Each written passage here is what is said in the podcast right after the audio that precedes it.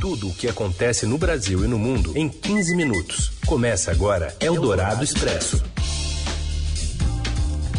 Olá, sejam bem-vindos. Eldorado Expresso começando em mais uma semana que a gente atualiza as informações na hora do seu almoço ou na hora do almoço de muita gente. Eu sou a Carolina Ercolim, comigo Heisen Abac. Como vai, Heisen? Oi, Carol, tudo bem? Boa tarde para você, para quem está nos acompanhando, se estiver na hora do almoço, ao vivo, no 107,3 Eldorado, ou em qualquer outro horário, em podcast. Vamos aos destaques desta segunda, dia 26 de abril.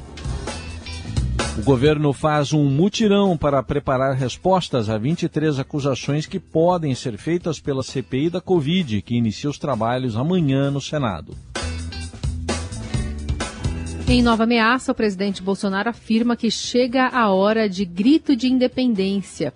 O presidente também disse que exigiu presença de público em inauguração de um trecho de rodovia nesta segunda-feira na Bahia. E ainda o pedido de demissão do técnico argentino do Santos, Ariel Roland, e os vencedores do Oscar em cerimônia adaptada para tempos de pandemia. É o Dourado Expresso. Tudo o que acontece no Brasil e no mundo em 15 minutos. Governistas vão acionar órgãos de controle para mirar prefeitos e governadores na CPI da Covid que começa nessa semana. De Brasília, Daniel Vetterman. Oi, Heisen. Oi, Carol. O Senado vai instalar amanhã a CPI da pandemia. A comissão parlamentar de inquérito vai investigar a conduta do governo do presidente Jair Bolsonaro na crise de Covid-19 e também o repasse de verbas federais a estados e municípios. Para dividir o foco e evitar uma fritura total do governo federal, senadores da ala governista preparam uma série de requerimentos para solicitar informações a órgãos como o Ministério Público Federal, Polícia Federal, Tribunal de Contas da União e Ministério da Saúde. O objetivo é identificar possíveis fraudes e desvios dos recursos federais, além de mapear as investigações em andamento. A estratégia é discutida como forma de colocar prefeitos e governadores na mira da CPI, junto com o governo federal. Há um acordo para a eleição do senador Omar Aziz na presidência e do senador Randolfo Rodrigues na vice-presidência da CPI. Com contrariedade do Palácio do Planalto, o senador Renan Calheiros deve ser escolhido o relator da comissão. Ele tem feito duras críticas contra a conduta do presidente Jair Bolsonaro na crise, o que coloca o governo em sinal de alerta.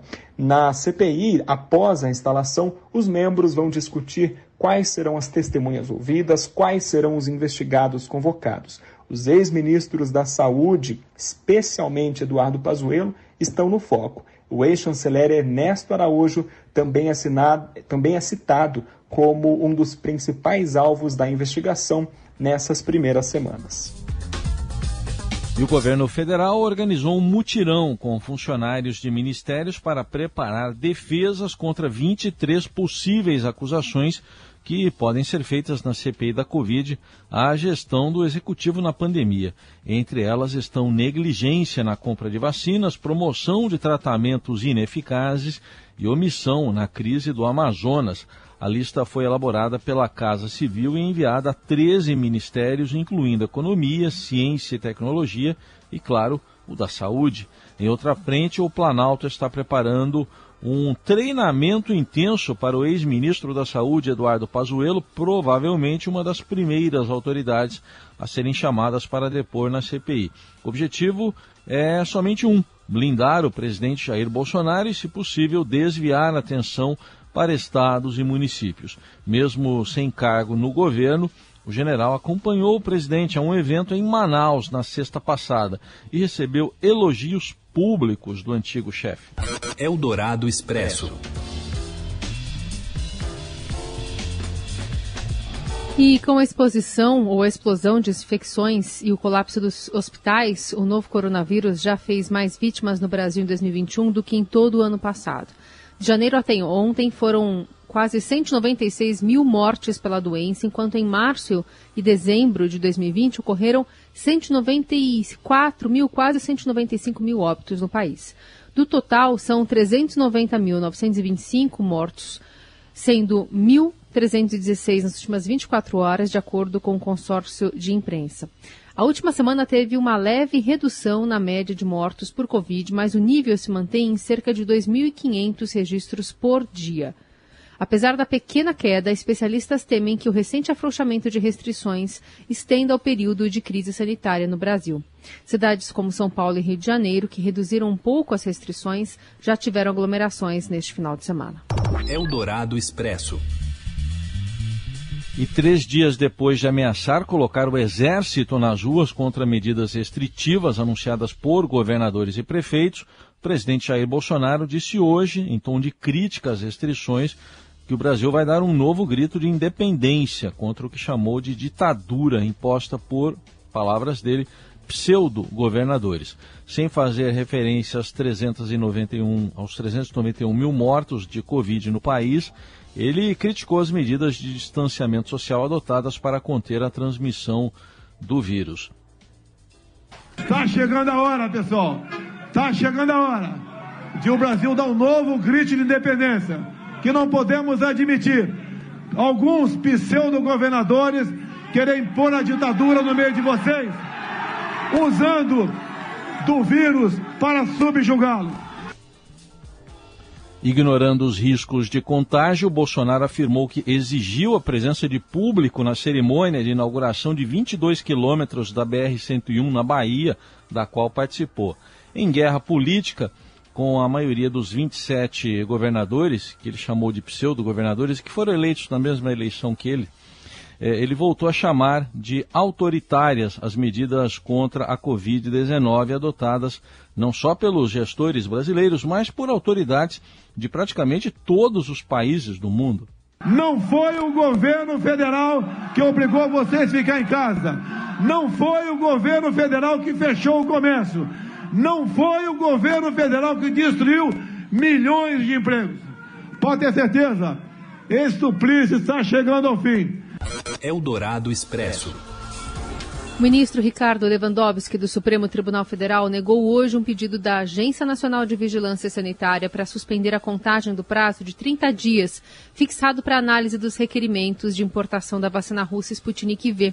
Sob pressão, a diretoria colegiada da Anvisa se reúne no fim da tarde de hoje para decidir se autoriza ou não a compra do imunizante, negociado pelo governo federal e por estados do norte e do nordeste. Em recurso ao tribunal, a Anvisa alegava que, por lei, teria o direito de pedir a interrupção dos prazos fixados para análise das vacinas, enquanto aguarda informações complementares sobre dados de qualidade, eficácia e segurança dos imunizantes. No entanto, na avaliação do ministro, não cabe prorrogação, uma vez que a lei em questão foi desenhada justamente para acelerar os processos de aprovação das vacinas no contexto da gravíssima pandemia. O próprio Lewandowski determinou que a Anvisa decida sobre a importação excepcional e temporária de doses da Sputnik V até o final de abril. O ministro tomou a decisão em uma ação movida pelo governo do Maranhão, que diz ter negociado 4 milhões e meio de doses do imunizante produzido pelo Instituto Gamaleia. Técnicos da Anvisa fizeram visitas de inspeção em empresas russas que produzem a Sputnik e o relatório com as informações coletadas deve subsidiar a decisão. Eldorado Expresso. A nova onda de contaminações de coronavírus na Índia vem se transformando rapidamente no pior pesadelo dos infectologistas que lutam contra a pandemia. No fim de semana, a falta de oxigênio levou os hospitais ao colapso, diante da imagem de pacientes morrendo nos corredores e da disseminação de uma nova cepa. Estados Unidos e Europa resolveram agir. Os Estados Unidos anunciaram o envio de equipamento médico e matéria-prima para vacinas, kits de teste rápido e se analisa a liberação de doses da vacina da AstraZeneca. Diante da catástrofe, o alarme também soou nas capitais europeias. O Reino Unido prometeu enviar equipamento médico. A França anunciou o envio de respiradores. E por trás da preocupação com o avanço da pandemia na Índia está o medo de que a situação escape do controle e atrase o retorno à normalidade na Europa e nos Estados Unidos. Uma visão cada vez mais consensual de que o problema é muito mais global do que de países individualmente. Ontem a Índia registrou 2.800 mortes, um número parecido com os do Brasil. Eldorado Expresso. Suspeito de terem fantasmas ou de serem fantasmas, ex-assessores de Bolsonaro receberam 165 mil reais em auxílios. E a gente vai até Rio de Janeiro entender essa história do Caio Sartori. Boa tarde a todos da Rádio Dourado. É, a gente publicou no Estadão hoje um levantamento sobre valor pago em auxílios a alguns ex-assessores do presidente Jair Bolsonaro que são suspeitos de serem funcionários fantasmas. Né? Esses cinco ex-assessores trabalharam para Jair Bolsonaro na Câmara é, no período entre 2007 e 2018. Claro, cada um em seu tempo, né? Alguns ficaram poucos meses, outros é, mais alguns anos, enfim. Mas por que esses cinco ex-assessores, né, que receberam 165 mil só em auxílios? Porque eles tiveram sigilo quebrado no âmbito da investigação contra o Flávio Bolsonaro, né, o filho mais velho do presidente, que é a investigação que é tocada aqui pelo Ministério Público do Rio, que já, já, converte, já se converteu, inclusive, em denúncia contra o, o atual senador. Só que como eles também trabalharam para Jair Bolsonaro né, naquele período, é, foram identificadas movimentações atípicas na, na, na conta deles quando trabalhavam para o pai, né, para o chefe do clã. Então já se sabia, por exemplo, que eles sacavam o, o, que recebiam em espécie, né, que o dinheiro mal ficava na conta, o que é considerado um indício forte da, da rachadinha, né, a devolução de dinheiro é, para o político que, que nomeou para o cargo. Enfim, aí agora a gente acrescenta esse elemento dos auxílios. E o que, que é interessante aí? Em dois casos dos ex-assessores Fernando Nascimento Pessoa e Nelson Alves Rabelo, o valor que eles recebiam em auxílio corresponde quase que exatamente ao pouco que eles mantinham de fato na conta. Ou seja, é como se eles é, sacassem para fazer sabe-se lá o que, é, o valor do salário em si, né, o, da remuneração deles, e mais mantivesse para eles como recompensa o equivalente aos auxílios. Então, por exemplo, o Fernando ele sacava 74% do que recebia e sendo que do, do, dos vencimentos totais 27% é, correspondiam ao auxílio alimentação. Ou seja, a soma aí dá 101%, né? quase que exatamente, bate quase que, que de modo idêntico. Então é isso, acho que isso é um novo elemento que joga luz sobre esse, esse passado do, dos gabinetes da família Bolsonaro, né, como que sempre teve uma troca muito constante de funcionários, sendo que vários deles são investigados pelo Ministério Público do Rio e alguns já foram até denunciados. Então é isso, volto com vocês aí no estúdio. Boa tarde a todos os ouvintes. Eldorado Expresso. O governador de São Paulo, João Dória, quer eleição direta nas prévias tucanas para 2022. Quem traz os detalhes é o repórter Pedro Venceslau. Após o senador Tasso Gereissati admitir em entrevista ao Estadão publicada domingo que pode disputar as prévias do PSDB para definir o candidato da sigla ao Palácio do Planalto, os dirigentes tucanos vão se reunir nesta segunda-feira para começar a organizar o processo eleitoral interno. Só existe um precedente de prévias presidenciais na história política brasileira. Em 2002, Lula venceu o senador Eduardo Suplicy no PT com 84,4% dos votos. Marcadas para o dia 17 de outubro, as prévias tucanas ainda não têm colégio eleitoral definido e esbarram em obstáculos logísticos. Aliados do governador João Dória defendem eleições diretas, ou seja, que todos os filiados ao partido possam votar. Já outra ala do partido defende que as eleições tenham um formato no qual dirigentes partidários e deputados e senadores tenham um peso maior na hora do voto. Você ouve Eldorado Expresso.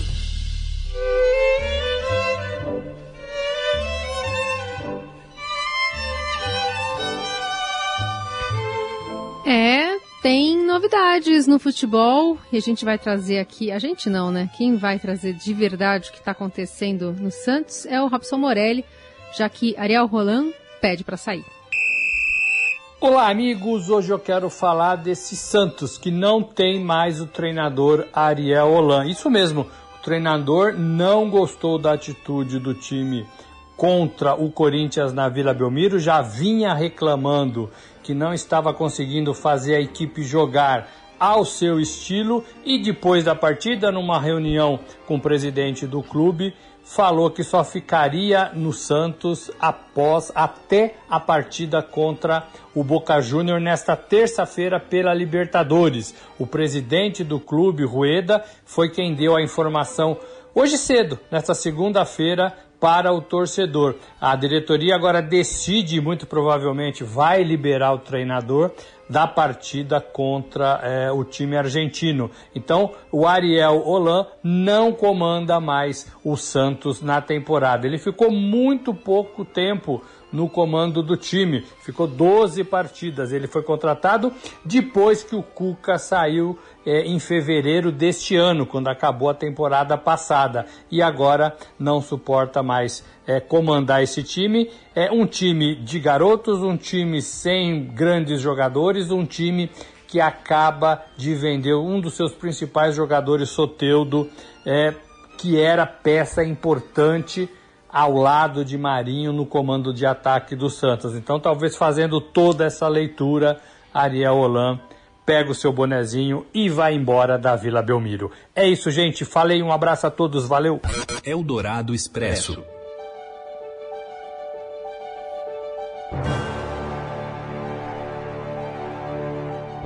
Bom, já que o Nelson Walter nos lembrou do filme Perfume de Mulher, com Al Pacino, a gente pega carona agora na festa do Oscar, a festa do cinema mundial, que chegou à sua 93 edição neste domingo. E quem conta os detalhes do Oscar 2021 é o Biratã Brasil. Oi, Birá. Foi uma premiação estranha, mas atraente. Houve tapete vermelho, artistas sem máscaras, entrega presencial do prêmio. Por tudo isso, a cerimônia do Oscar, que aconteceu domingo em Los Angeles e em outras cidades do mundo, já se tornou histórica. Primeiro, por reconhecer o trabalho da cineasta chinesa Chloe Zhao. Ela levou o Oscar de melhor direção e, por ser uma das produtoras, também o prêmio de melhor filme por Nomadland. O longa recebeu ainda o Oscar de atriz para Frances McDormand. Foi o reconhecimento da qualidade de uma produção barata, veja só, custou menos de 5 milhões de dólares, e extremamente humana, ao narrar a trajetória das pessoas que lá nos Estados Unidos vivem em ônibus e trailers viajando pelo país. O Oscar consagrou também o veterano Anthony Hopkins, eleito melhor ator por sua estupenda interpretação em Meu Pai. A escolha causou surpresa, pois todas as apostas indicavam a vitória de Chadwick Boseman, que levaria um prêmio póstumo. Mesmo assim, foi uma escolha justa para um brilhante trabalho de atuação. Também a premiação de Frances McDormand causou uma certa surpresa, pois tudo indicava que a estatueta dourada iria para Viola Davis e seu belo trabalho em A Voz Suprema do Blues.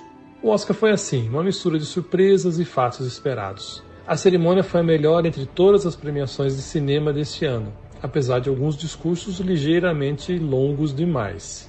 Mas o fato de os atores estarem presentes, desfilando pelo tapete vermelho sem máscara, todos foram testados antes, e depois subindo ao palco para receber a estatueta, foi um bálsamo para os fãs de cinema em um mundo ainda conturbado e fechado por causa da pandemia. Muito bem, todos os detalhes, as fotos dessa premiação também estão no Estadão de hoje para quem quiser acompanhar. Além, claro, desse relato detalhado do Piratão Brasil. Ficamos por aqui. Amanhã tem mais uma nova estreia do Dourado Expresso com as notícias do dia. Valeu, Heisen. Valeu, Carol. Obrigado pela companhia, gente. Até amanhã.